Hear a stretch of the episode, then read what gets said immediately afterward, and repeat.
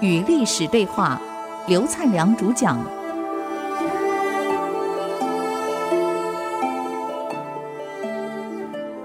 这里是 IC 之音竹科广播 FM 九七点五，您所收听的节目是《与历史对话》，我是刘灿良。上个礼拜我们谈到，霍光呢联合的朝臣通知了太后，准备把刘贺给废掉。那么太后在听完报告后，了解整个情况，其实她早就知道刘贺这个为人了。这样下去，汉朝社稷会完蛋，所以配合霍光。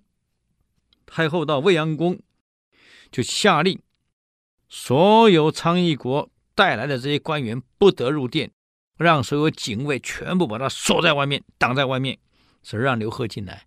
刘贺参拜完，回到自己的问事殿后，一样，所有随从通通不准跟，通通挡在外面。这刘贺还没搞清楚，一进殿就问随从人员怎么没来，就问这个殿前武士问宦官。啊，黄门，怎么回事啊？啊，我是皇上。大将军霍光说：“皇太后有令，昌邑国官员不许入内。”这汉朝很奇怪啊，皇太后实权比皇帝大呀。所以当时即使是这个武帝继位，你看面对自己妈妈跟祖母，都要听话的呀，没办法呀。既然是皇太后讲话了，那怎么办？难怪。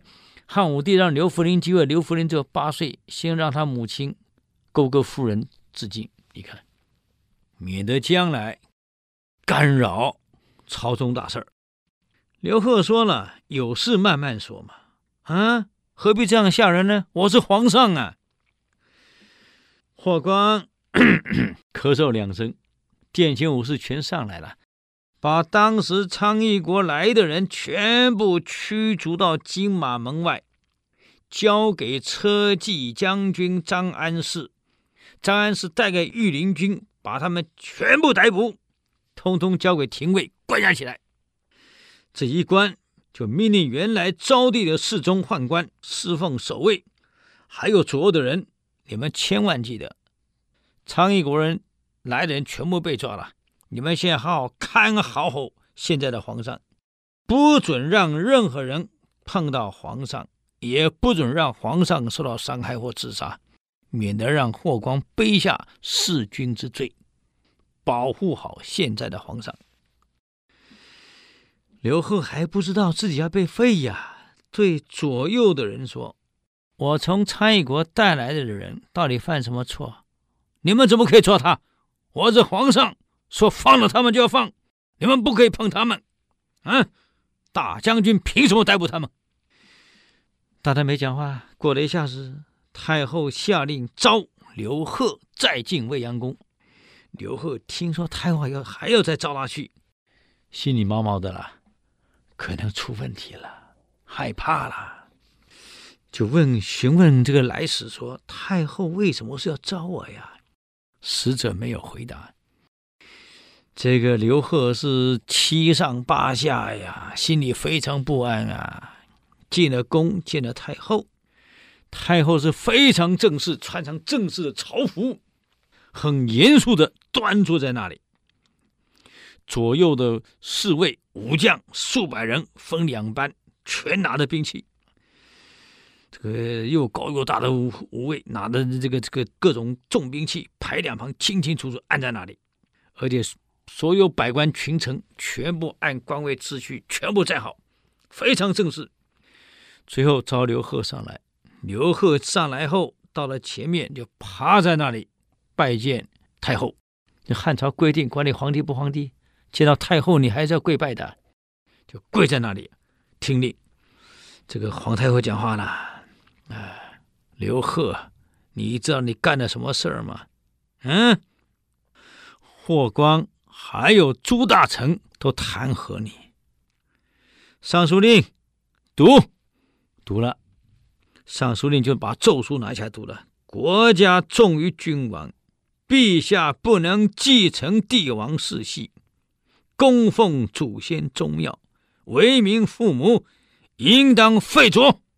你看，国家重于君王啊，社稷重于君王啊。引孟子话，民为贵，什么什么次之，什么为轻，我们都很清楚了。所以这里就引这个话了。君王是最轻的呀，国家重要啊。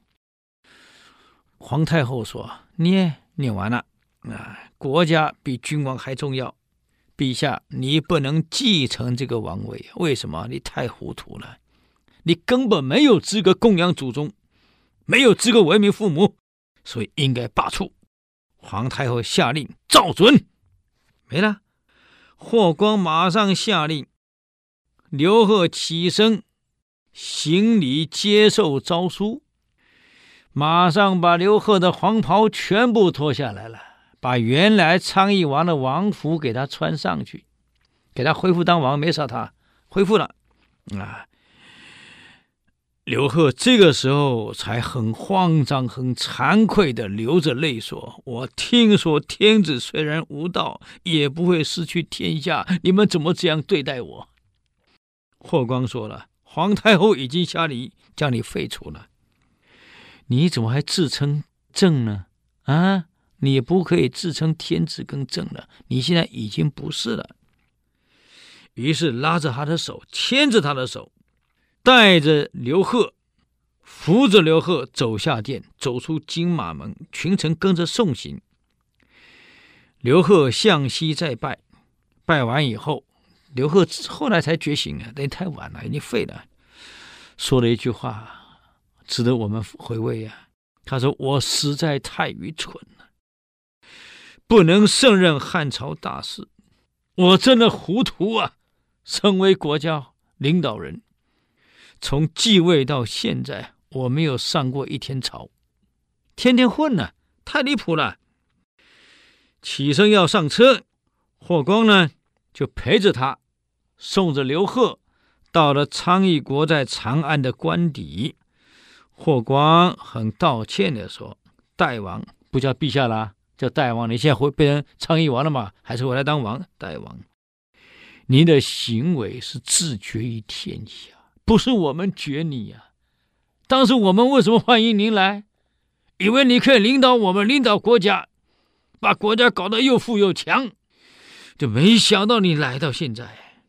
大王，你想一想，你来继位的几天？”二十七天，你看看史官记载的，你二十七天干出的荒唐事有一千一百二十七件。史官的记载没有一样可以疏忽的，要传到后代去的。你继位二十一天没上朝，干了一千一百二十七件荒唐事，你这皇上怎么能登下去呀？我宁可对不起大王，我不能对不起国家，不能对不起社稷，我不能对不起先王的付托呀。所以很抱歉，我不能再伺候着你左右了，大王，请你回昌邑国，再见。说完，霍光流着泪把他送走了。各位，这代表了什么意义呢？我们休息一下，等会儿再继续谈与历史对话。